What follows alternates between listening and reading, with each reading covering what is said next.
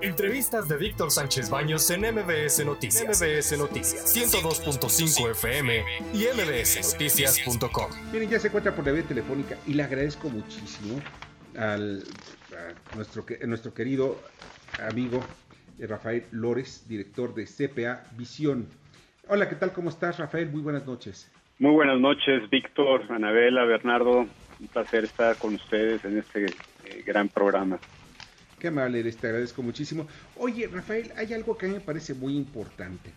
El REPSE, o sea, el registro para, eh, para estas empresas, ya, sabes que a todos nos gusta ponerle nombres cortitos, pero es el registro de las empresas que tienen eh, servicios especializados y que antes estaban bajo la figura del outsourcing. ¿Qué es lo que está pasando? Porque yo no veo, yo veo que muchos se están quejando, muchos empresarios se quejan de que la Secretaría de Salud no le está dando las autorizaciones a pesar de que son muy especializados sus servicios. Pues mira, la, realidad es que en un análisis eh, puntual de, la, de lo que se tiene que llenar en el registro, hay alrededor de treinta y tantas, creo que son treinta y ocho preguntas en este registro en línea. Muchas de ellas en realidad pues están eh, diseñadas para y, diseñadas inclusive por el propio SAT para efecto de, caer un poco en temas de contradicción. Sí, definitivamente eh, eh, estuvo muy lento la semana pasada el registro.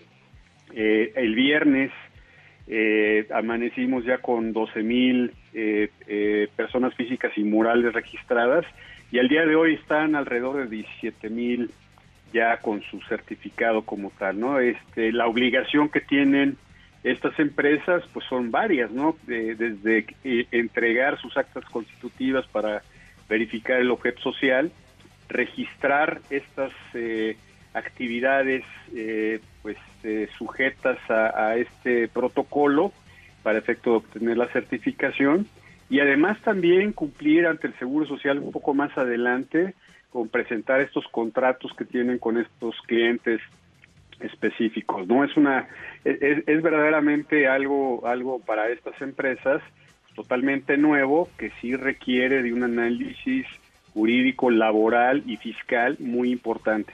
Pero fíjate que la, la carga pesada, la parte importante de todo eso, pues eh, aparte de, de, estas, de estas personas físicas y morales que se están registrando, eh, pues eh, la lleva el contribuyente que recibe estos servicios.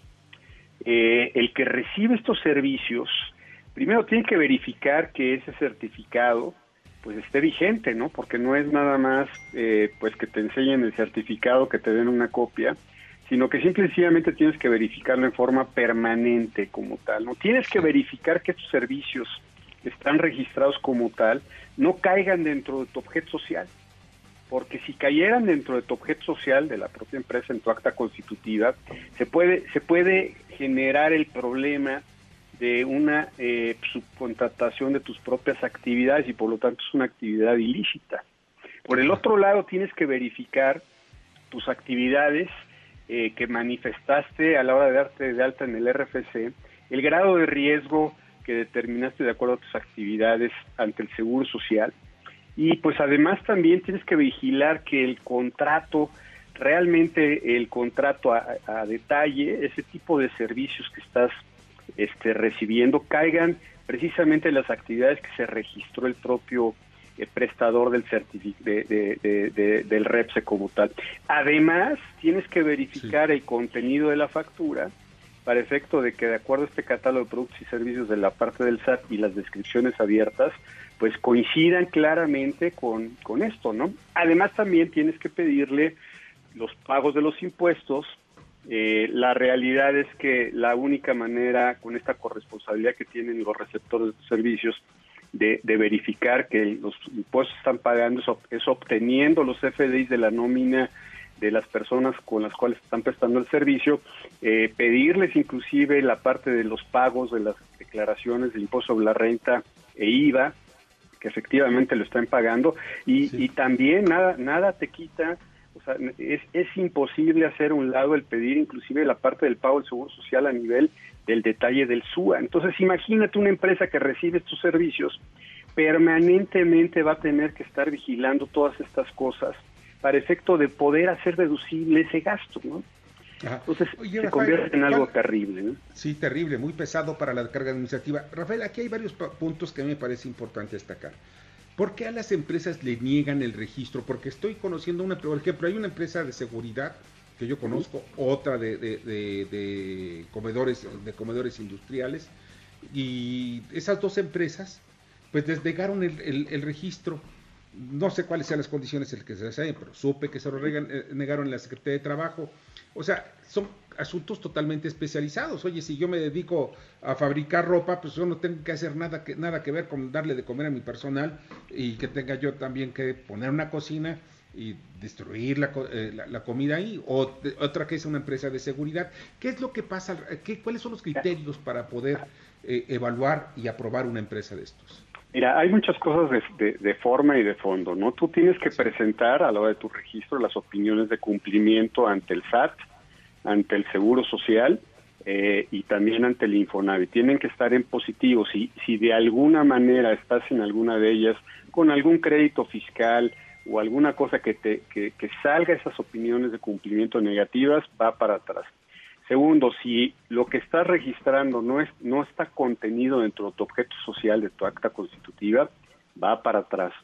Eh, en fin, eh, eh, depende, depende en realidad de la manera en que contestas este cuestionario y las evidencias que físicamente estás entregando a través de este portal para efecto de que estos los funcionarios de una manera pues sí discrecional te digan te acepten y puede ser que metas tres actividades y nada más te acepten una no entonces eso es un grave problema que se está dando y, ya estamos viendo inclusive del viernes a la fecha eh, empresas que ya tenían el registro que ya les los dieron de baja del propio registro. Esto quiere decir que pues hay una comunión con el con, con el eh, Seguro Social, con el Infonavit y con el propio SAT, que en el momento en que alguien aparece en esta lista de morosidad que normalmente implica una opinión negativa de cumplimiento, pues te, te bajen automáticamente, ¿no? Y se acabó el negocio, ¿eh?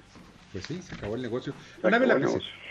Pues mira, estoy leyendo, buenas noches, estoy leyendo muchas quejas desde junio sobre el sistema, que no se puede acceder, que no le dan el registro, bla, bla, bla, que no pueden subir este, que no pueden subir este documentos, que solo dos megabytes.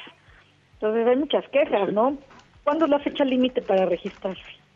Pues mira, esto inicia el banderazo es a partir del primero de septiembre. Entonces, en realidad está dentro del plazo del, al 31 de agosto, ¿no?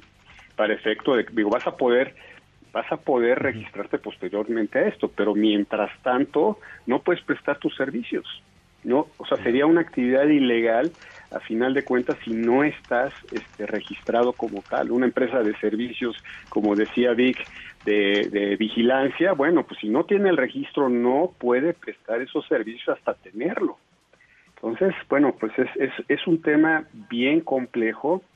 Eh, sí ha habido avances del viernes para acá, sin duda, o sea, ya ha habido un número muy importante de empresas a lo largo de esto, pero sí estuvo muy muy parado la semana pasada y antepasada, inclusive el propio portal de la Secretaría que es obvio que lo estaban eh, componiendo, pues estuvo bajo un, tiempo, ¿no? Entonces hay limitaciones de forma, hay otras sí de fondo, eh, y pues eh, definitivamente sí conviene pues asesorarse bien en el registro y pues también si esto implica una limitante para, para poder hacer tus cosas, bueno, pues este, físicamente el tema de, abogados y, pues este distintos recursos que pueden existir en este sentido, pues aplicarlos, ¿no? Pero la, fecha límite para los que quieren operar a partir del 1 de septiembre, quieren facturar bajo el REPSE, quieren que su cliente esté totalmente cubierto, pues tienen que estar registrados a más tardar el 31 de agosto. Pues sí, no les queda de otra. Bernardo Sebastián. Bueno, y la cuestión tan simple de que, bueno, se ha visto que eso es con carácter y efecto recaudatorio para que no haya evasión fiscal ni, prácticas ilícitas.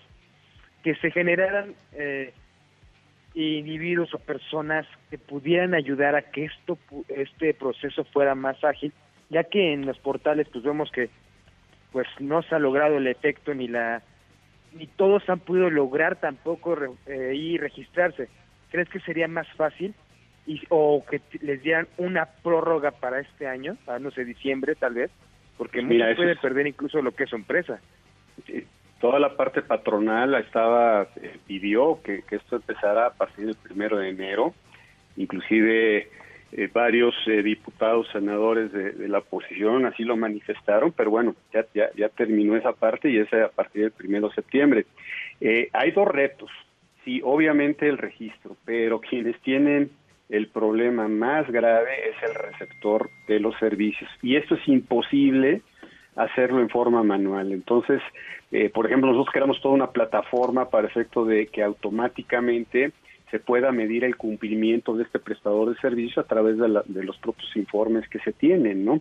Y con ello automatizar todo esto y poder cruzar toda esta información y dejar evidencia de ello para efecto del día de mañana que se realicen obviamente las visitas por parte de todas las autoridades, pues puedas probar que cumpliste y con ello pues poder acreditar tu IVA y poder eh, deducir en el impuesto sobre la renta de la factura del prestador del servicio, ¿no? Entonces, tema, tema bien complejo, nuevo, totalmente nuevo, y, es, y en sí es una reforma fiscal de verdad que está planeada definitivamente para recaudar y, empezamos a ver en, en, el sentido de recaudatorio pues el efecto que va a empezar a tener por la fragilidad de la comprobación de todas estas formas, ¿no?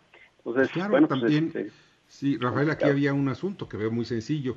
Si tú, tú facturabas con una sola factura, podías tener mil, mil trabajadores. Con una sola factura, nada más pagabas el IVA. Y ya todo el problema laboral lo tenía ya la empresa, la empresa de outsourcing, ¿no?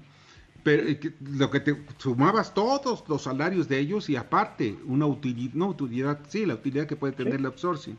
Todo ello, eh, cuando tú ya tienes esto, si tú tuvieras nada más a tus trabajadores, tienes que pagar tú, tú como empresario, tienes que pagar todos esos mil, mil trabajadores, mil conexiones con, con el con, con, con, el con el Infonavit, con el Instituto Mexicano de Seguro Social y todo esto también va a generar una red muy interesante y como tú dices, eh, Rafael, esto tiene un efecto recaudatorio brutal. De verdad te agradezco muchísimo que nos hayas acompañado esta noche. Oh, me ha encantado, es un placer como siempre estar aquí en este gran programa y los felicito mucho por la labor periodística que hacen todos los días. Qué amable eres, te agradezco muchísimo tu concepto. Pásala muy bien. Igualmente. Rafael Lórez, director de CPA Visión, y pues ya se dieron cuenta cómo está el asunto también fiscal y como contador pues conoce perfectamente lo que hay detrás de bambalinas. Escucha a Víctor Sánchez Baños en MBS Noticias, MBS Noticias 102.5 FM y mbsnoticias.com. Lunes a viernes 9 de la noche, tiempo del Centro de México.